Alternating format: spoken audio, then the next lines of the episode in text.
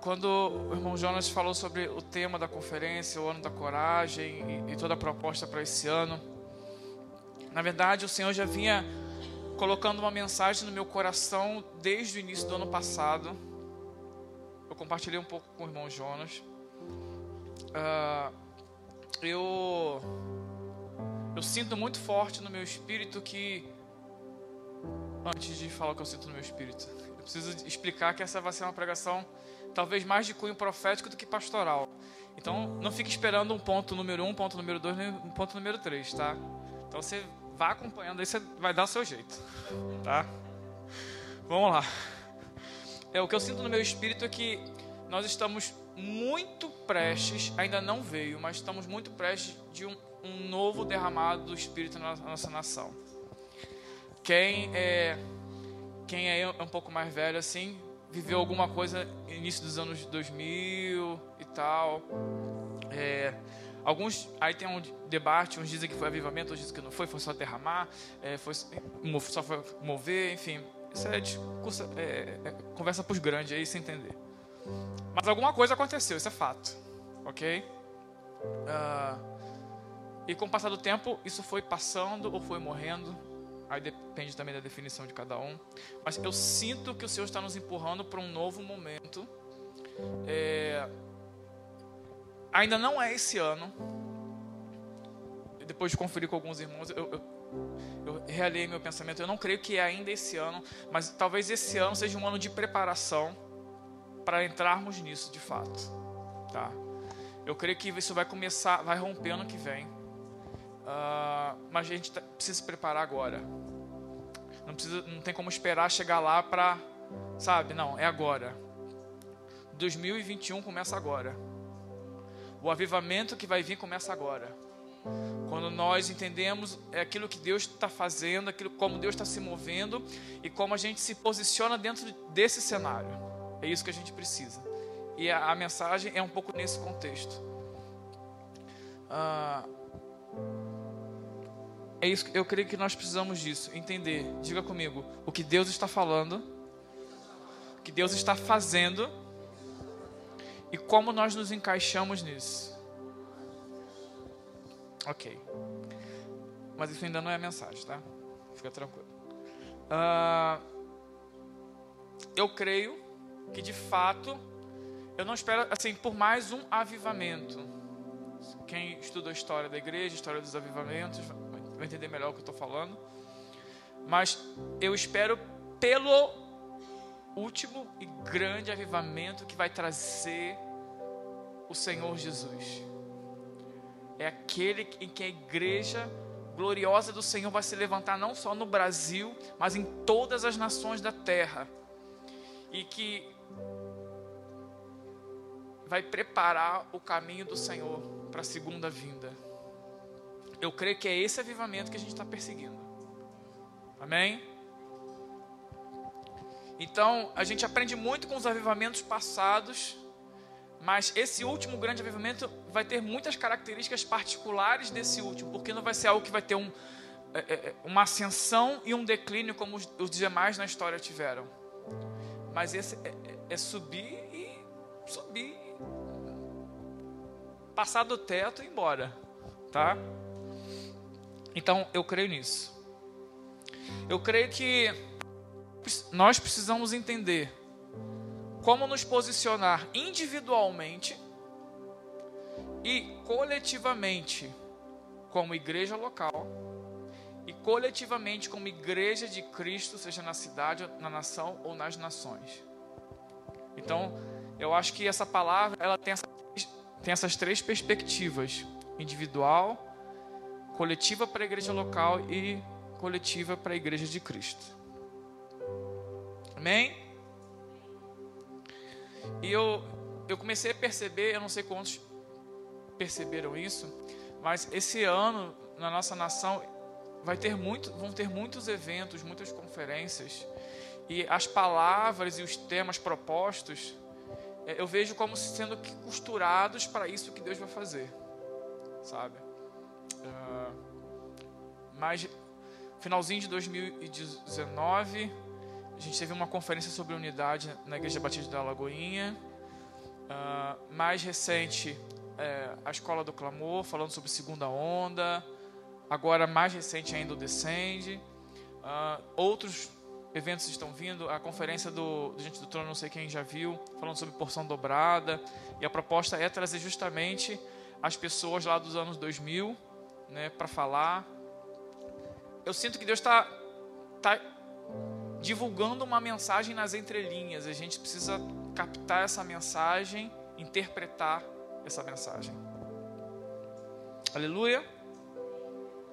Diga comigo, Deus vai fazer algo que vai sacudir. Glória a Deus, café? Oh, Jesus. Glória a Deus. Que vai sacudir as nações. Eu até perdi a frase aqui no meio do caminho por causa do café. Aleluia. Então, assim, a perspectiva que eu vou falar, eu já falei, é sobre um avivamento que vai ser o último e que eu creio que não vai ser apenas local no sentido da nação brasileira, mas ele está contextualizado em algo que vai acontecer sobre todas as nações da terra, porque aquilo que Deus vai fazer vai ser global. É, eu sei que teve o lábio de intercessão aqui, né? Provavelmente foi falado sobre o que Deus está fazendo nas nações, movendo oração 24/7. Então, assim, as nações estão clamando pelo retorno do Senhor. Mas para que o Senhor retorne, é preciso pavimentar, preparar esse caminho. E o que vai preparar vai ser esse último grande avivamento. O que a gente hoje vê ah, nas caças ao tesouro, nas as orações da nossa reunião, não vai, vai ser fichinha perto daquilo que Deus vai fazer através da igreja mais próximo do tempo do fim. A gente está aqui treinando, isso é uma escola, a gente está desenvolvendo, mas vai ser algo exponencial e sobre toda a igreja de Cristo.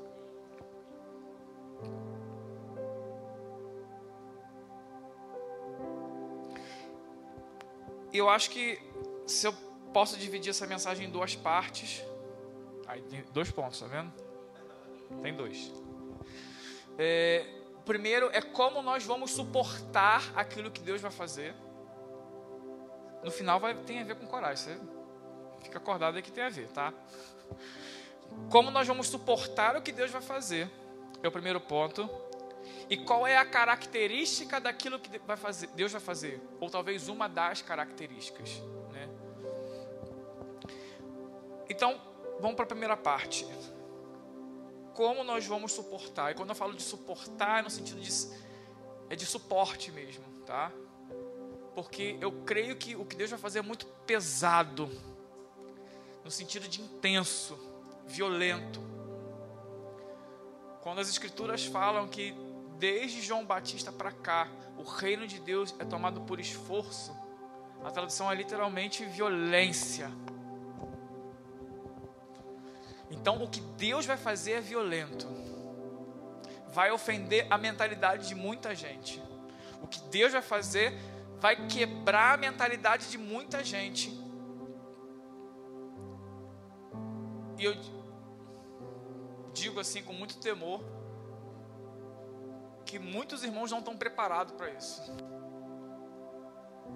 Muitos não estão preparados. Muitos vão dizer: Isso não é Deus porque se habituaram com um mover de Deus e se habituaram a talvez prescrever que Deus age desse ou daquele jeito.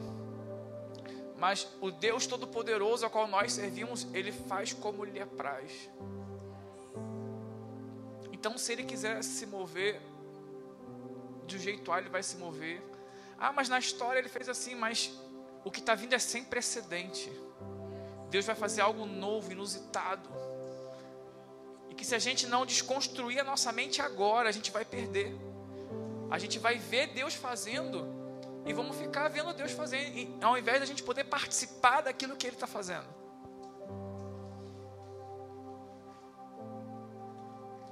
Como é que a gente vai poder suportar isso? Abra a sua Bíblia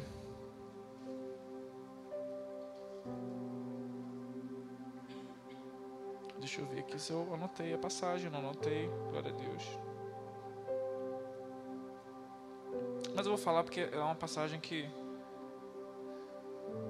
muitos já conhecem. Quantos já viram a passagem da pesca maravilhosa? Eu não vou ler, eu não vou ler, eu não vou ler todas as referências, porque tem muita coisa para falar. Mas o fato é, eu não sei se você lembra, tem um momento daquela passagem que eles começam a puxar a rede, certo? E o que, que começa a acontecer? Quem lembra?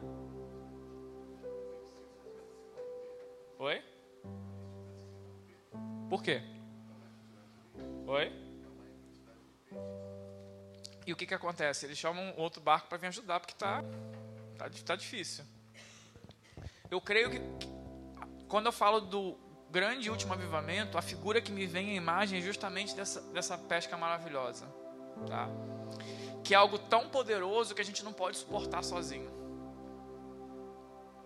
Nós precisamos de unidade, conectividade não apenas, e por isso que eu falei lá no início, no âmbito de igreja local, mas também no âmbito de igreja na cidade e na nação. Nós precisamos nos predispor a cumprir aquilo que Jesus, lá em João 17, já estava intercedendo. Pai, eu oro para que eles sejam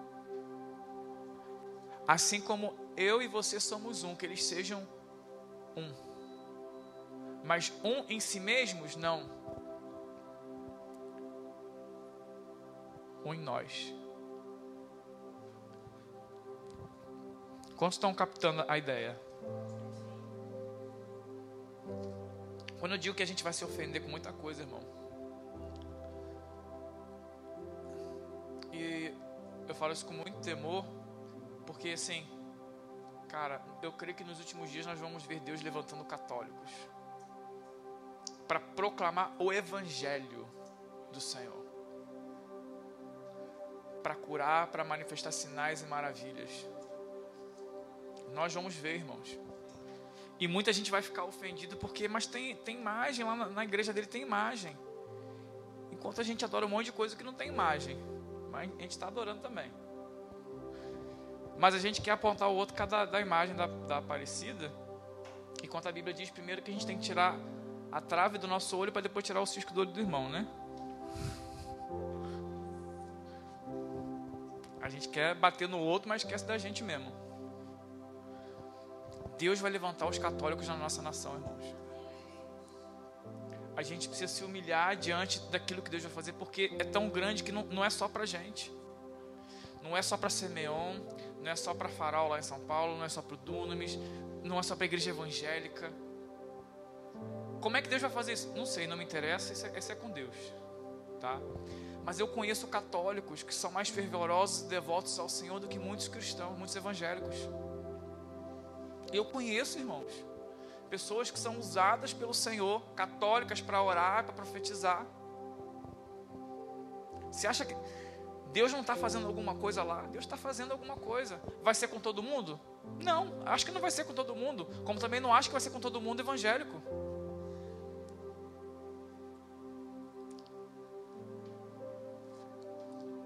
Deus está quebrando os nossos conceitos, irmãos.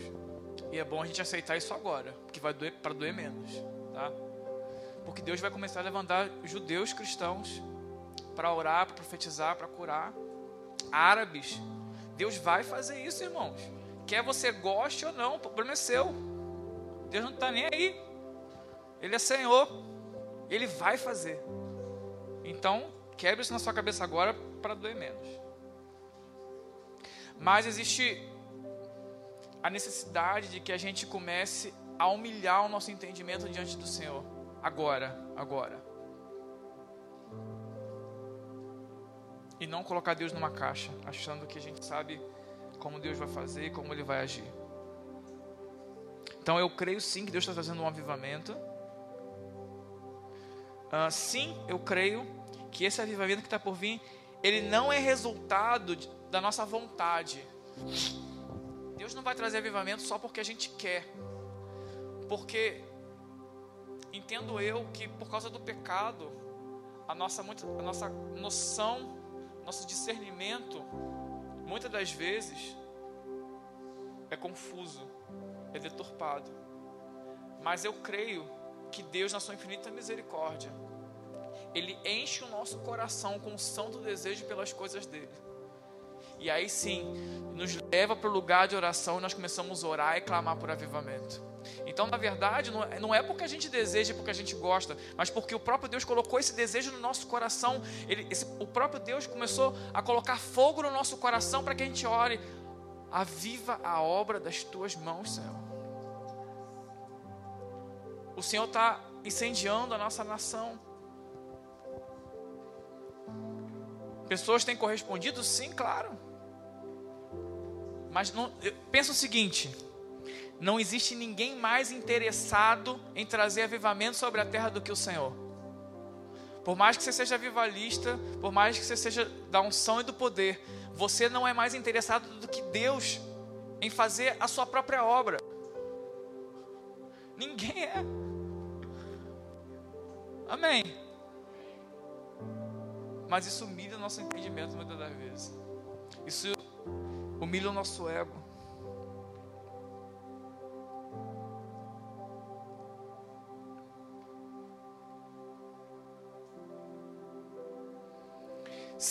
Eu creio que Deus está trazendo algo tão violento como a gente nunca experimentou antes. E a gente precisa estar muito consciente disso, tá? Eu não tenho referência assim, Lucas 5. Está aqui. Então a gente precisa de toda a ajuda que a gente puder contar.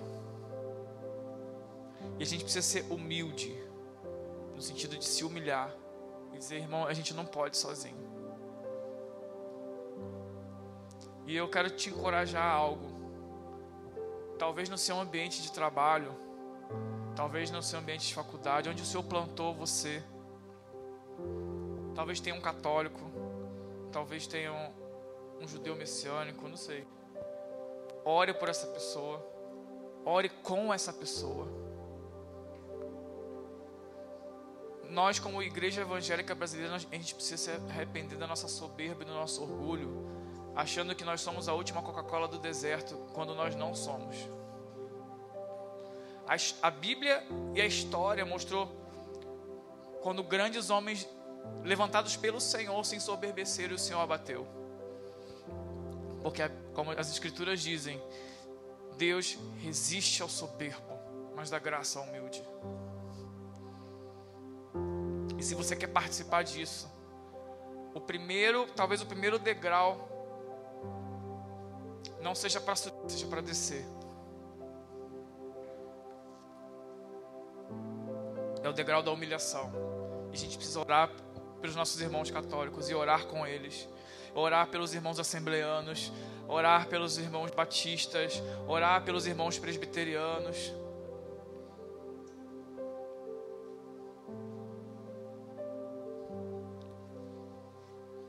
Irmãos, o Senhor está fazendo, irmãos.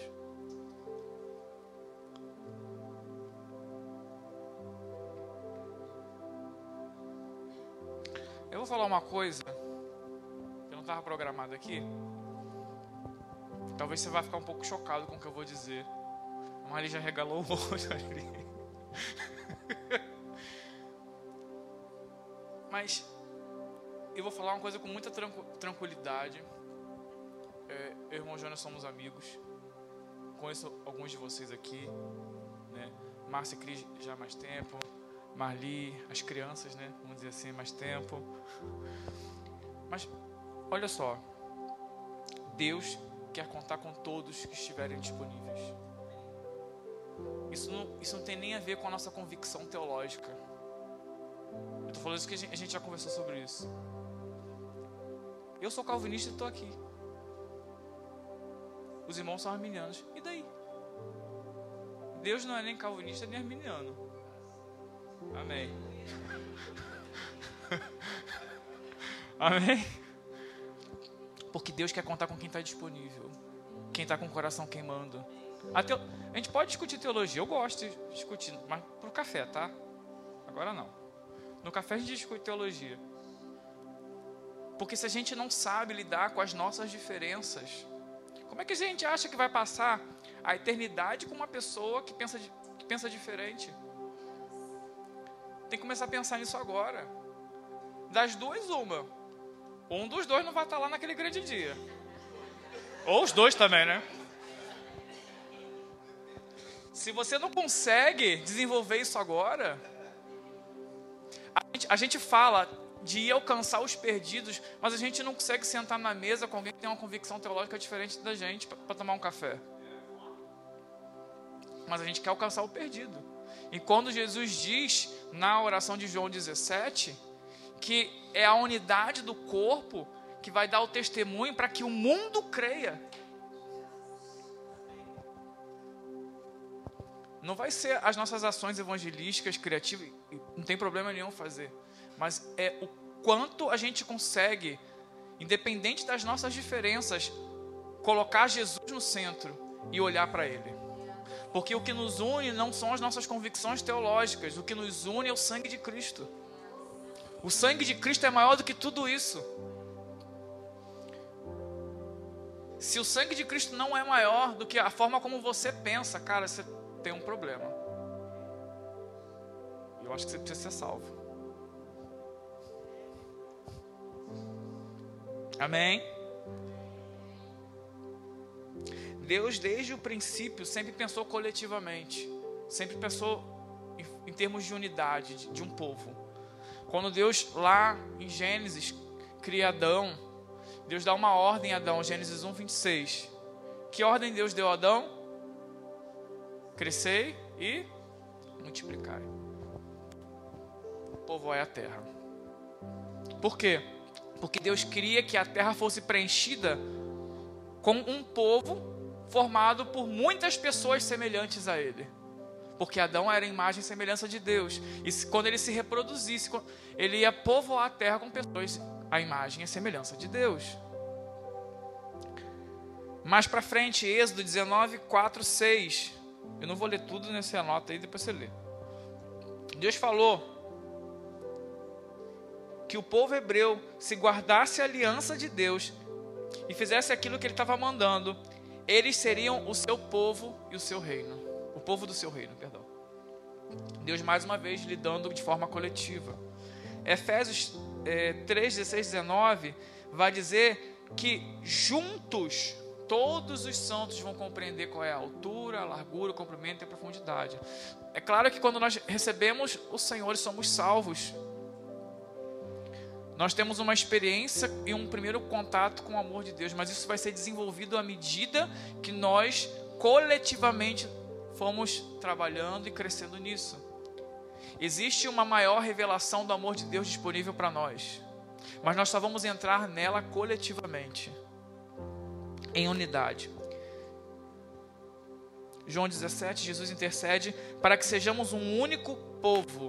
Por quê? Porque temos um único Pai. Nós não temos muitos pais, nós temos um Pai.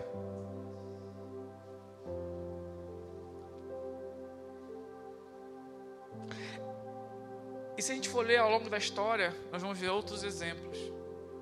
Porque Deus sempre desejou se mover nos tempos e estações registrados pela história de forma coletiva, nunca individual. Aqueles que tentaram se isolar, por muitas das vezes não tiveram um bom final.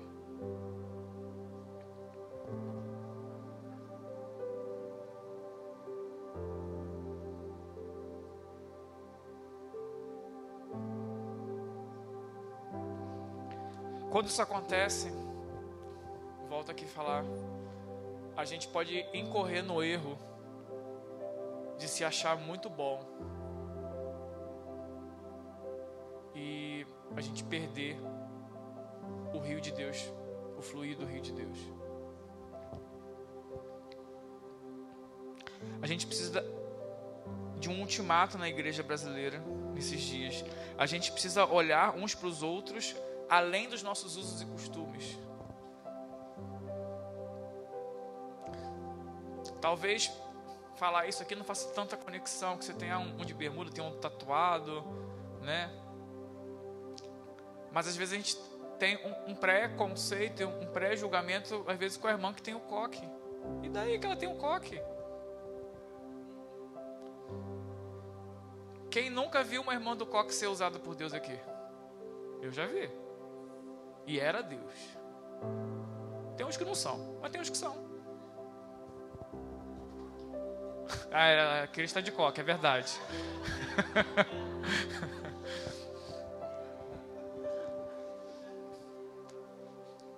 a gente precisa abrir a nossa mente para como Deus se move, irmãos.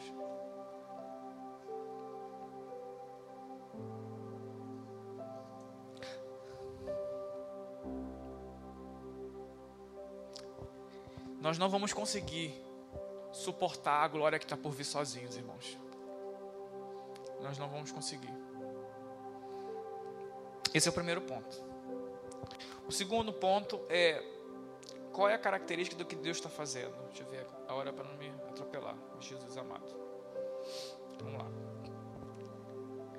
Eu, uma das características desse último grande avivamento, e eu fui conferir isso com outras pessoas, que eu não posso citar o nome porque não me foi permitido falar, mas que uma característica desse, desse último avivamento, derramar, sei lá que você quer chamar, vai ser a restauração do temor do Senhor na igreja. Essa tem sido a minha oração há mais de um ano, tá? Em particular, Deus vai restaurar o temor dele no meio da igreja.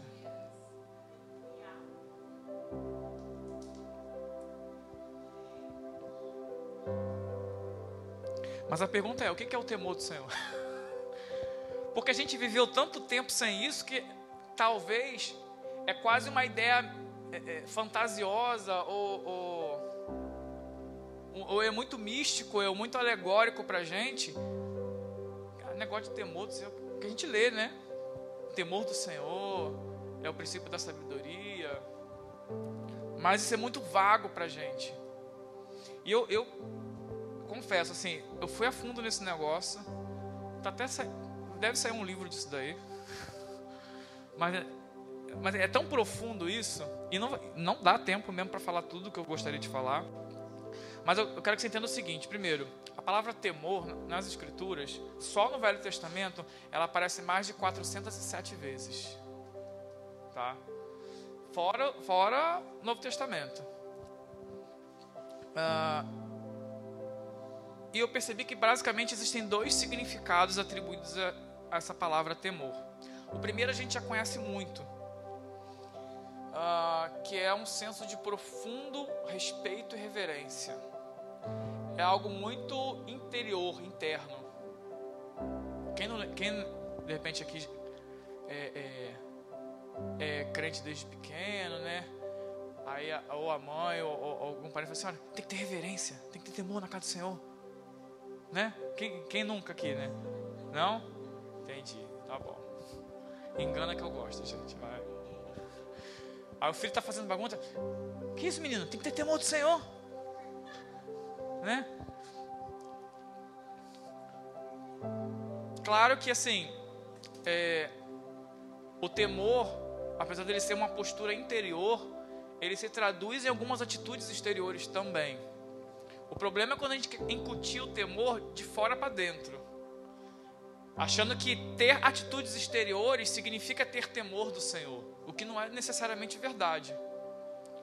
Às vezes você tem uma atitude religiosa e muito humana, mas interiormente não existe temor. Esse talvez é o, é o significado mais difundido e mais conhecido entre a maioria dos evangélicos, dos crentes só que o que eu percebi na minha pesquisa, o seguinte: dessas 407 vezes que essa palavra aparece na Bíblia, apenas três significa essa, essa atitude interior de reverência. Apenas três. A grande maioria dos significados, quando essa palavra é usada, ela literalmente significa medo e pavor. Medo, coragem. Estamos chegando lá, né? Estamos chegando lá. Eu fiquei fiquei assim, caramba, né? O pavor. No, no grego, né? A palavra que é utilizada é literalmente fobia. Né? Que é, vem de hidrofobia, aracnofobia, não sei que outras fobias que tem, mas enfim, fobia, medo, aquela coisa que te paralisa, que te gela. E eu fiquei muito encucado com isso porque falar de temor do Senhor, se você for traduzir literalmente algumas passagens, eu vou ler algumas aqui só para você ter uma noção. Por exemplo, a Deuteronômio 6,13 diz assim: ó. Temam o Senhor, o seu Deus, e só a Ele prestem culto, jurem somente pelo seu nome.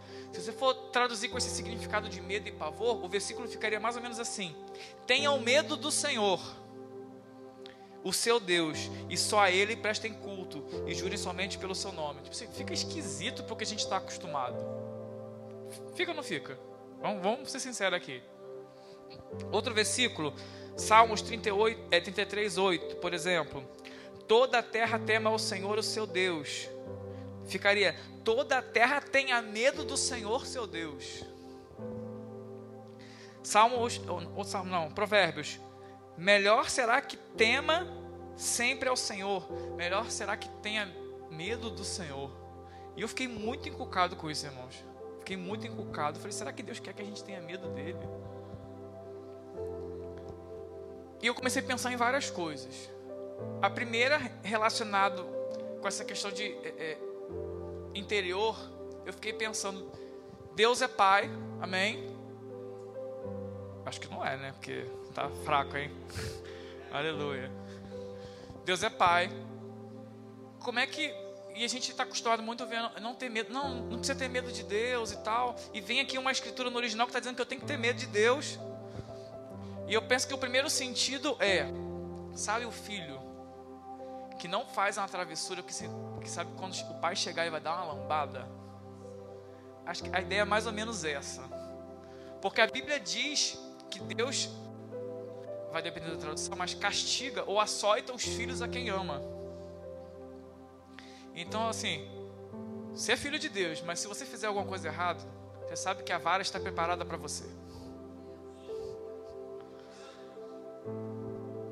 Ok? Deus tem uma vara com seu nome. Por isso, tema o Senhor. É para marcar mesmo. Entendeu o sentido? Então, assim, olha, se eu fosse você, não mijava fora do pinico, como se diz. Tá gravando não, né? Ai, meu Deus, então tá bom. Então, se eu fosse você, não mijava fora do pinico, assim. Tema ao Senhor. Mas existe um significado muito mais profundo do que isso. Tá? Pensa no quanto. Cara, Deus criou todas as coisas, Ele é Senhor sobre todas as coisas. Ele, como Criador e Senhor, Ele manda em todas as coisas. Tema ao Senhor. mas existe um significado mais profundo ainda. E eu comecei a perceber esse significado quando eu estava estudando o livro de Jó, que é um livro cheio de chororô que muita gente não gosta, né? Ah, aquela coisa de ficar se lamentando, se lamentando, é chato, né? Mas eu, eu reparei um texto de Jó que eu nunca tinha reparado. Essa coisa de reler a Bíblia, né? Quantos estão relendo a Bíblia aqui? Amém. Isso aí, persista. Passou dos cinco primeiros, você consegue né? Abrindo parênteses, eu sempre falo que os cinco primeiros, é, nossa, Jesus, aquela genealogia. Mas tá lá porque tem um propósito. Então leia.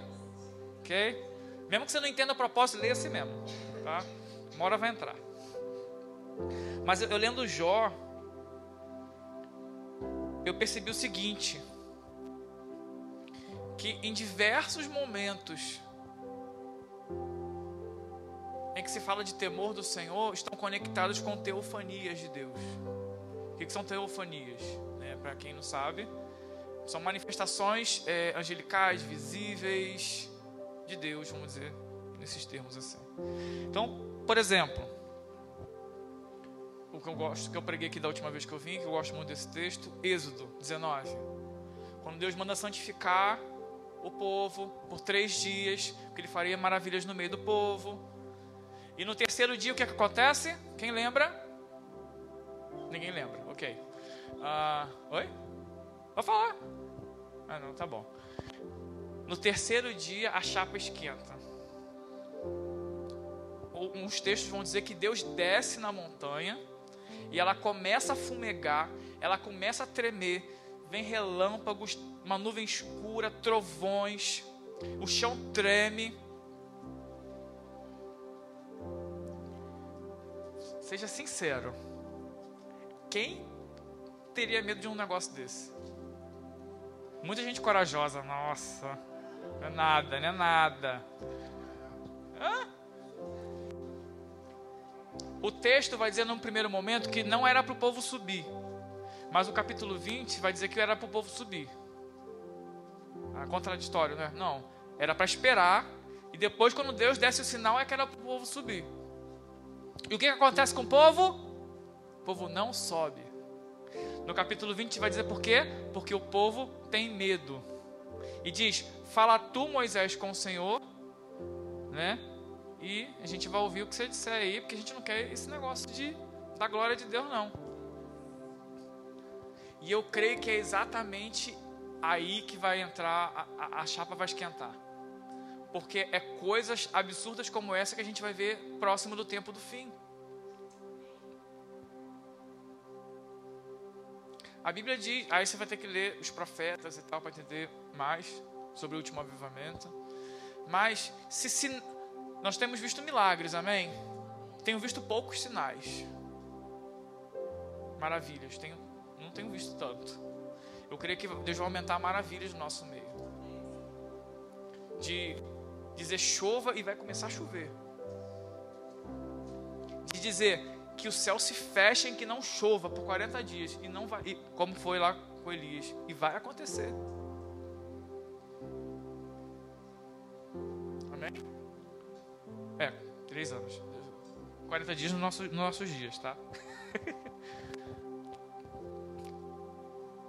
Coisas que vão dar medo às pessoas. Porque o Senhor quer restaurar o temor dele.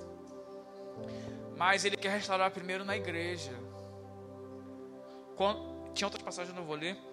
Quando a gente vê, mas você vai dizer assim, ah, isso é no Velho Testamento, né? Isso é, isso é da lei, né? Fala assim, tolinho. Pode falar. Tolinho. Porque quando a gente olha em Atos 5, por exemplo, Atos 5 não, vamos a Atos 2 primeiro. Quando Pedro se levanta para pregar para a multidão, cheio do Espírito Santo, no Pentecostes, né? Que ele cita lá Joel 2, e as vidas eram, acho que são 3 mil, não é isso? 3 mil são acrescentados à igreja.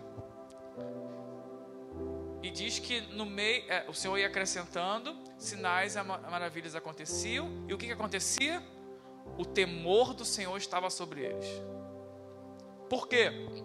Eu creio que uma das funções de sinais e maravilhas no tempo do fim vai ser trazer o temor do Senhor.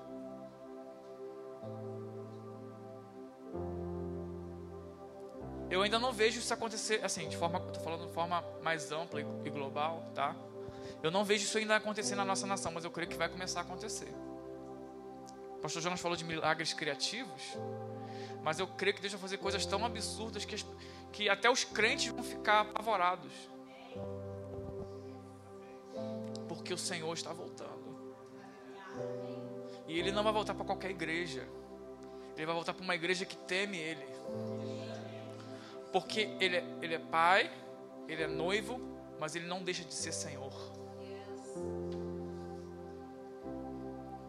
E se a gente tem que fazer uma autocrítica, a gente falou, claro que Deus estava restaurando a questão da paternidade, mas a gente não, não, não pode achar que o fato de Deus ser pai exclua a severidade de Deus, o senhorio de Deus. São coisas que andam paralelas não são excludentes uma na outra. Deus é Pai amoroso, amém? Mas Ele também é Senhor e precisa ser temido por isso. E Deus tá, tá, tá, vai aumentar o nível de milagres, sinais e maravilhas no meio da igreja brasileira para que o nome dele volte a ser temido. Se, as escrituras dizem que o, o juízo começa pela casa de Deus. Ok? O juízo começa. A gente quer que Deus mande fogo no ímpio, porque está no carnaval, que não sei o quê. A gente não, né? Aqui eu sei que não isso acontece. Glória a Deus. Mas tem, tem igreja que, que quer isso. Mas o, o juízo vai começar aqui dentro, cara. E eu creio que uma das funções do temor do Senhor vai, tem a ver com isso também. Deus vai restaurar o temor dele, irmãos.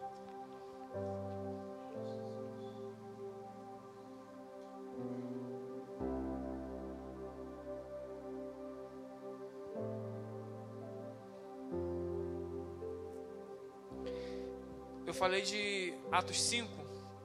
Quantos lembram dessa história de Atos 5? Ananias e Safira. Casal lindo, exemplar na igreja de Atos. Tinham suas portas. Venderam, olha só. Deus estava fazendo um mover do ratatá lá. Gostou, né?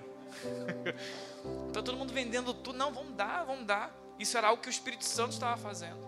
E eles começaram a participar desse mover, venderam, mas no meio do caminho eles mudaram de ideia. Olha só. Mentiram contra o Espírito Santo. O que aconteceu? Foram para o banco, né? Oi? Foi para o cemitério, na verdade, né? Deus matou eles porque mentiram no tempo da graça.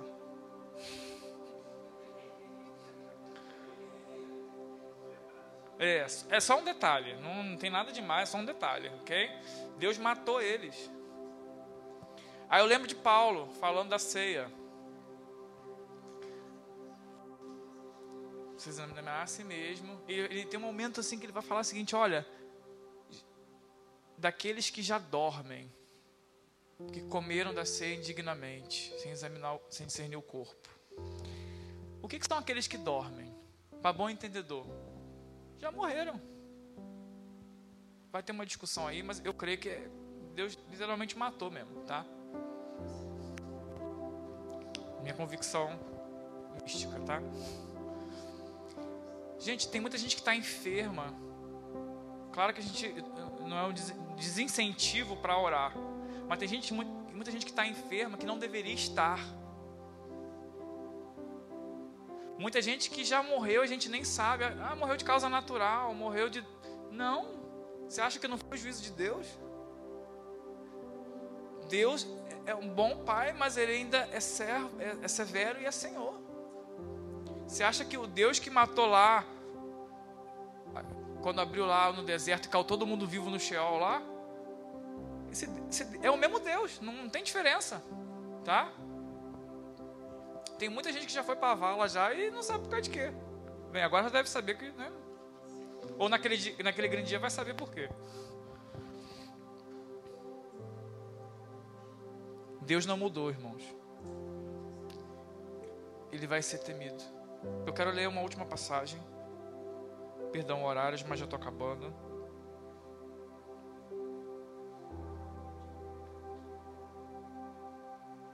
Gênesis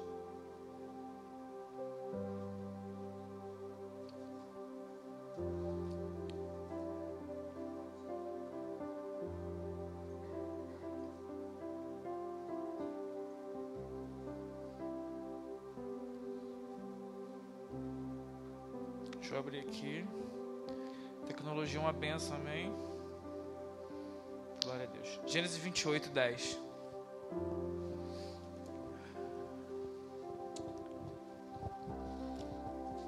Amém? Amém, igreja? Dorme em casa. Glória a Deus. Jacó partiu de Berseba e foi para Arã. Chegando em determinado lugar, parou para pernoitar, porque o sol já se havia posto. Tomando uma das pedras dali, usou-a como travesseiro e deitou-se. E teve um sonho, diga sonho, no qual viu uma escada apoiada na terra. O seu topo alcançava os céus, e os anjos de Deus subiam e desciam por ela. Ao lado dela estava o Senhor, que lhe disse: Eu sou o Senhor, o Deus de seu pai Abraão, e o Deus de Isaac. Darei a você e os seus descendentes a terra na qual você está deitado. Vai continuar, seus descendentes serão como o pó da terra. Repetindo aqui uma promessa. Uh, versículo 16. Quando Jacó acordou do sono, disse: Sem dúvida o Senhor está nesse lugar, mas eu não sabia. Teve?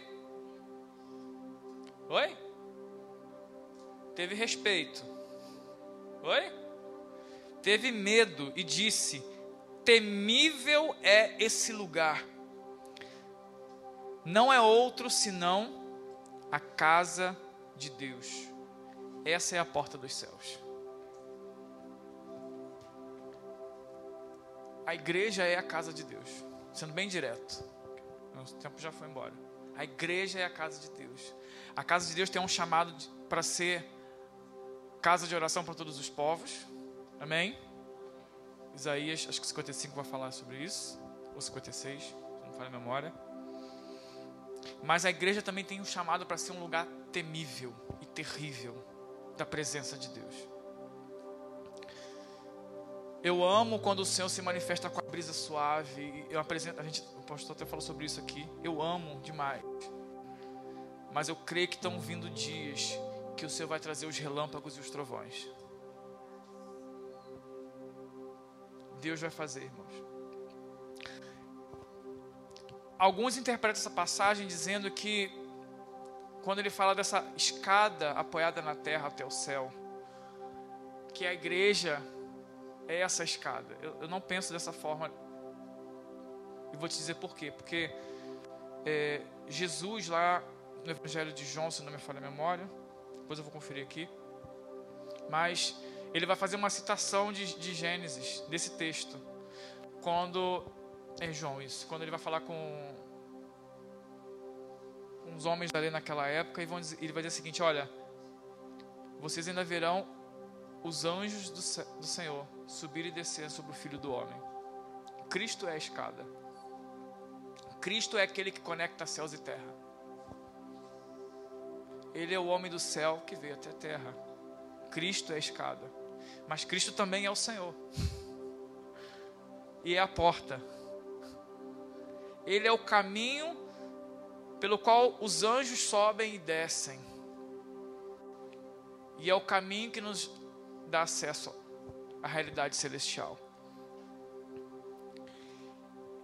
E se tem alguma coisa que tem a ver com Cristo, que tem a ver com a igreja, é a centralidade de Cristo. Ser um lugar temível não tem a ver apenas com as músicas que a gente toca, com a, a, nossa programação, com a nossa agenda. Ser um lugar temível é quando as pessoas entram nesse lugar e se prostram porque Cristo está aqui. Não porque não apenas Cristo está aqui num sentido é, é, teológico, mas a presença de Cristo é sentida aqui. Isso faz esse lugar ser temível. E muitas vezes a gente está como o Jacó. Está dormindo, literalmente. Enquanto nós temos um chamado para ser um lugar terrível da presença de Deus. Deus está nos despertando do sono para reconhecer que esse lugar é um lugar terrível. E o que, que isso tem a ver com coragem? Você vai dizer nada, né?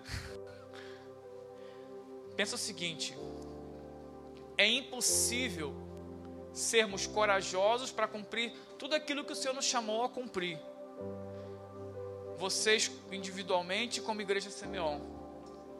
Ok? Estão prestando atenção? Não presta atenção aqui no movimento. Olha para cá. Só existe um jeito quando nós nos encontramos com essa presença temível e só a ela tememos. Enquanto esse encontro não acontecer, a gente não vai ter coragem suficiente para poder fazer aquilo que a gente foi chamado para fazer. Porque enquanto o temor do Senhor não estiver dentro de nós, porque a Bíblia diz que até os, os demônios temem e tremem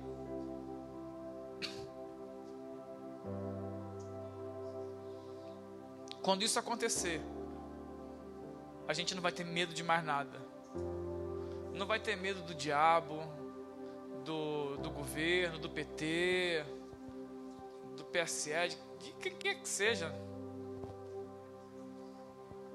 Não, vai, não vamos ter medo de nada e nem de ninguém. A gente não vai ter vergonha, não vai ter timidez, não vai ter medo.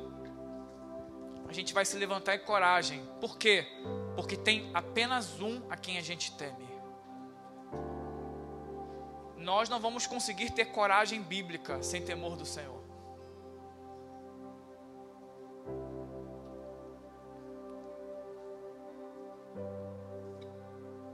Acabei. É assim. Vamos orar. A gente precisa orar. Não só orar agora, mas a gente precisa clamar, primeiro reconhecendo os nossos pecados constantemente, como indivíduos, como famílias, como igreja. Temos temido tantas coisas, mas não temos temido ao Senhor. Deus quer trazer o temor dele de volta. Deus quer que os milagres que nós vamos manifestar sejam mai maiores em quantidade, mais intensos, mas vão provocar medo nas pessoas. Isso, medo nas pessoas, porque o nosso Deus é um Deus digno de ser temido. Chega de evangelho superficial, chega de evangelho raso. A gente está partindo por tudo ou nada. Não tem mais tempo, igreja, não tem mais tempo. Não temos, não temos mais tempo. Está chegando o tempo do fim. Tempo de decisão. É tempo de decisão. Fecha seus olhos, vamos orar. Espírito Santo,